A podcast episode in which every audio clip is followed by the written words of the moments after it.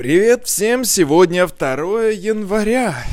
Наконец-то можно выдохнуть чуть-чуть после первого. Первое число, оно всегда, знаете, такое, что максимально на ленивом. 1 января ничего не происходит, машины не ездят, люди на улицу не выходят, только какая-то бабка выйдет с детьми погулять, какая-то собака пробежит, какую-то хлопушку взорвут дети, проснувшиеся ранним утром, которых уложили спать в 10 вечера 31-го. И все. И 31 это всегда такой день затишья, самый неинтересный день. На улице, если ты видишь, никого ты не встретишь, или встретишь двух коллег, и еще в метро ты посмотришь, как по кольцевой какой-то чувак путешествует уже седьмое кольцо. Так вот, это самый, мне кажется, провисающий день в году, первое число. Со второго все начинает вот так нарастать, улучшаться, как-то мы начинаем оживать. Второго числа чаще всего все идут за второй порцией. Так, чтобы закинуться второе и опять до четвертого. Вот, и потом по чуть-чуть раскачиваются, опять седьмого начинается всплеск, и вот потом уже просыхают до девятого. Вот примерно такая эмоционально-алкогольная среда преследует русского человека на всех этих новогодних каникулах.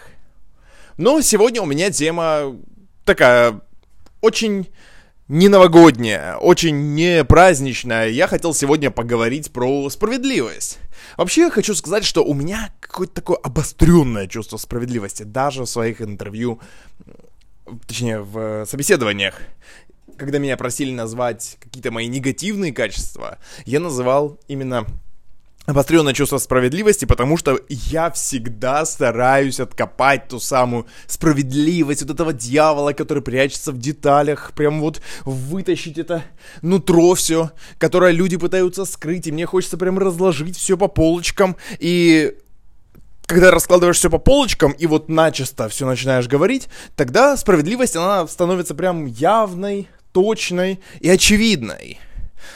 И вот чего не хватает в нашем государстве, так это справедливости. И на эту тему, вообще на этот монолог меня побудил Новый год. Да, я приехал 31 числа в центр Москвы и тут же, как только выхожу из метро, услышал этот загробный голос Уважаемые россияне, Красная площадь в связи с ковидными ограничениями закрыта. То есть я путешествовал в Новый год с э, старыми придуманными ограничениями.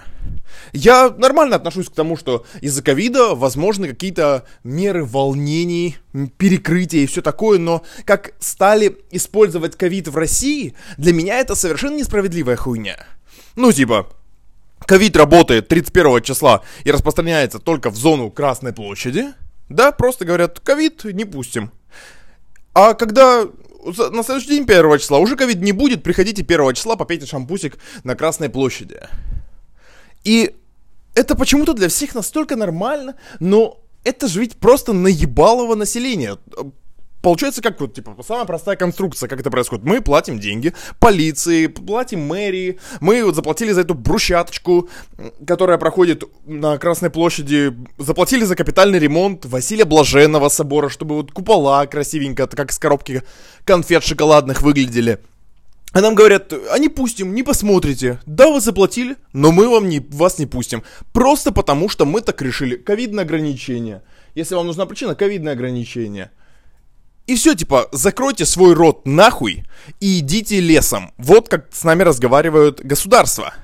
То есть нам не предложили, может быть, на сайте МОСРУ, если бы предложили любому человеку, прописанному в Москве, который предъявил паспорт, зарегистрировался по своему паспорту, проголосовать, хочет ли он, чтобы Красная площадь была закрыта. И вот если бы тогда люди проголосовали, что да, наверное, ковид будет сильнее распространяться на Красной площади, все бы подумали, тогда бы, пожалуйста, закрывайте. Люди так проголосовали. Но с нами даже никто не разговаривал, просто мы так решили, мы закрыли. И вот первое, что меня так, мне так не понравилось при выходе из метро, это вот эти граммофоны, это такие заборы, которые с митингов притащили, это полицейские, которые стояли на каждом углу в центре Москвы 31 числа, они стояли с утра и до ночи, они все огородили, везде поливальные машины поставили, заблокировали все проезды, никого не пускали туда к, на сторону Балчук, даже чтобы посмотреть мероприятие. Перекрыли не просто Красную площадь, еще закрыли полностью весь квадрат с администрацией президента. И можно было обойти только через Китай-город в сторону Таганки. Туда я как раз таки и пошел вместе с толпой. Вот, и мне кажется, что самая большая проблема в общении власти и людей это то, что с нами никто не хочет разговаривать. В этом и проблема всегда долго сидящей власти. Они чувствуют, что им вообще нахуй не, нужна, не нужно мнение людей, и они сами вообще все знают и разберутся без нашего ведома. Прикрываются иногда какими-то выборами, на которых сами все решили, и они даже верят в свою ложь. Вот так. И потом, когда происходит то, что произошло на Украине, власти такие, типа, да, вот видите, на Украине они стали жить хуже люди. Но и до этого было невыносимо жить вот в этой лже, которую просто президент не уважал людей, просто ему было насрать, и он не хотел узнать мнение народа. Ему настолько было насрать, что народ в какой-то момент объединился и скинул его. И народу было, по сути, все равно, что там будет в будущем. Да, хотелось верить в какое-то красивое дальнее будущее, но Украину сейчас э, по сути, растрепали, Украину распродали, и какие-то долбоебы сидят во власти и мутят полную хуйню, совершенно без понимания, как развивать государство, или вообще без желания. Мне кажется, даже вот второе.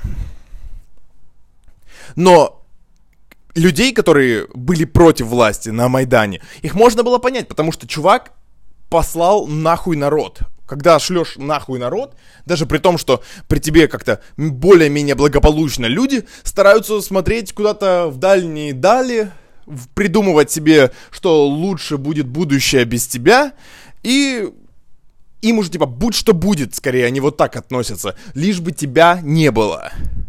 И вот абсолютно все власти, которые очень долго сидят, они вот к этому приходят. Они приходят к тому, что нам похуй на мнение народа. Сейчас Россия как раз в этой стадии, что да, Путину похую, по сути, что вы там, кто думает. Это мы увидели, когда с нами никто не стал обсуждать повышение пенсионного возраста. Да, не было никакого обсуждения, плебисцита, там не, не позвали каких-то ученых, экономистов, которые бы посчитали, сколько мы тратим на что. Я, например, хочу знать, сколько Путин тратит на свой завтрак, сколько платят чистильщику бассейна Путина, а сколько подстригальщику коней Путина в конюшне Путина платят, сколько уборщик, убиральщику вот этому говна платят в конюшнях Путина. Это мне важно, потому что они просто к нам вышли, когда объявили о повышении пенсионного возраста, и сказали, все, никак нельзя по-другому, больше нельзя, и вот все, вот мы выкатили закон, ни с кем ничего обсуждать не будем. То есть никто не хотел как-то объяснить, как они пришли к этому выводу. Они просто, мы посчитали. Все, нет доступа у вас ни к каким расчетам. Это мы посчитали, все за вас, ребят, просто верьте. Вот чуть хуже, да, но мы посчитали так. Может, хуево вы посчитали? Может быть, каким-то другим ребятам в открытое какое-то сообщество для обсуждения отдать вот эти результаты? Они пересчитают, они посмотрят, сколько у нас куда уходит, какие Донбассы и Сирии у нас забирают деньги, какие кредиты Белоруссии у нас забирают тоже эти самые деньги. Если бы вы им отдали, может быть, они и откопали бы деньги. Вот они бы, может быть, сделали целесообразные предложения, как у нас оптимизировать бюджет. Но вы этого не сделали, поэтому доверие и коннект даже в этом разорвался. Люди там, наверху, они совершенно не хотят разговаривать. Им вот, им похую. Вот надо нам с этим жить. А как они могут требовать от нас, что нам будет на них не похую, и как они будут от нас что-то просить, мне это абсолютно непонятно. Но главное держать у себя в голове о том, что им похуй совершенно, как там, что с вами произойдет и как вы там выправитесь из своей ситуации. Они просто принимают себе выгодные решения и чтобы обеспечить себе подольше просидку у власти с теми же деньгами. Или наоборот еще больше заработать денег с вас. Все, у меня все. Это 10-минутный короткий подкаст. Я немножечко внес, наверное, дисбаланса ваше новогоднее празднование. можете отключать прямо сейчас меня и возвращаться к своему новогоднему столу или к новогоднему сериалу. У меня тут сериал тоже включен. Я смотрю «Карточный дом». Карточный дом, бумажный дом, постоянно их путаю. Так, карточный дом это у нас американский, бумажный дом испанский. Вот я испанский тот, что смотрю. После элит сериала он мне нравится больше, потому что он такой как-то прям рассказывает про вот эти рифмосплетения, но очень, кажется, затянутый из-за того, что там один день размазан на 3, на 5 серий, и какое-то ограбление, оно короче, секунда, кажется, раз, разбита там на час. И сериал из-за этого кажется затянутым.